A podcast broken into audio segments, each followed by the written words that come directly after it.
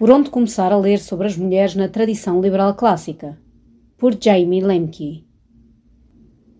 Há duas questões fundamentais quando se trata de refletir sobre as mulheres na tradição liberal clássica. Em primeiro lugar, qual foi o contributo das mulheres para o liberalismo clássico enquanto corrente de pensamento? Em segundo lugar, o que é que o liberalismo clássico, enquanto sistema ideológico, tem a dizer sobre a questão dos direitos das mulheres? Recebi recentemente um e-mail a perguntar por onde é que um estudante interessado poderia começar a ler sobre estas questões. Por isso decidi elaborar uma breve lista de leituras para quem quiser começar a pensar sobre os direitos das mulheres na tradição liberal clássica. Para começar de forma fácil e económica, sugiro a coletânea The Essential Women of Liberty do Fraser Institute. Sou um pouco parcial, pois contribuí com o capítulo sobre Eleanor Ostrom. Mas, de um modo geral, o livro está bem escrito, bem fundamentado e é bastante informativo. Além disso, o facto de ter no total menos de 150 páginas e de os capítulos poderem ser descarregados individualmente fazem deste livro um excelente recurso tanto para as salas de aula como para quem procura uma perspectiva geral e abrangente que o ajude a preencher as suas próprias lacunas. Os primeiros capítulos do livro são uma excelente introdução à questão das mulheres no pensamento liberal clássico. Será que devemos os mesmos direitos e a mesma consideração a estas criaturas que parecem tão diferentes de nós, isto é, dos intelectuais masculinos?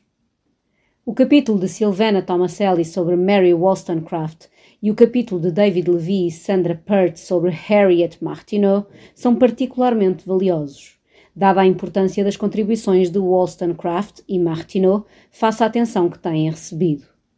De igual modo, os capítulos sobre Mary Paley Marshall Rose Director Friedman, Isabel Patterson e Anna Schwartz são excelentes na forma educativa como exploram as contribuições por vezes esquecidas das mulheres para o pensamento económico do século XX. Em segundo lugar, embora existam muitos textos originais importantes e valiosos sobre estas questões, há dois textos liberais clássicos pré-século XX que, digo eu, são absolutamente essenciais para o tema dos direitos das mulheres. O primeiro deles é A Vindication of the Rights of Women, de Mary Wollstonecraft. Um tema fundamental a ler no texto de Wollstonecraft é a questão de como o facto de uma pessoa viver em condições de sujeição e de falta de liberdade molda e muda essa pessoa, de como isso tolda o seu potencial de contribuir para o mundo e tornar-se realmente a melhor versão de si própria. Para além da sua perspectiva liberal clássica, Wollstonecraft é considerada uma espécie de mãe do feminismo liberal moderno em geral.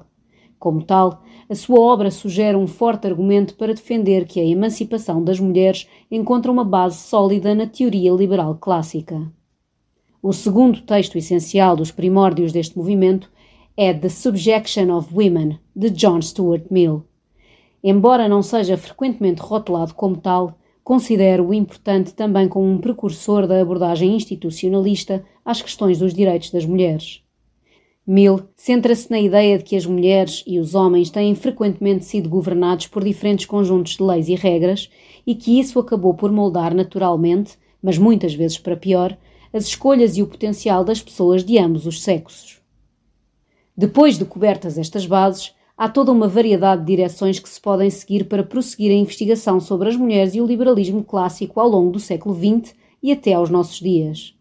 Para além dos capítulos em The Essential Women of Liberty, sobre autoras mais recentes como Jane Jacobs, Eleanor Ostrom e Deirdre McCloskey, Wendy McElroy compilou em 2002 um volume intitulado Liberty for Women – Freedom and Feminism in the 21st Century, que aplica os fundamentos liberais clássicos dos direitos das mulheres a um vasto leque de temas contemporâneos.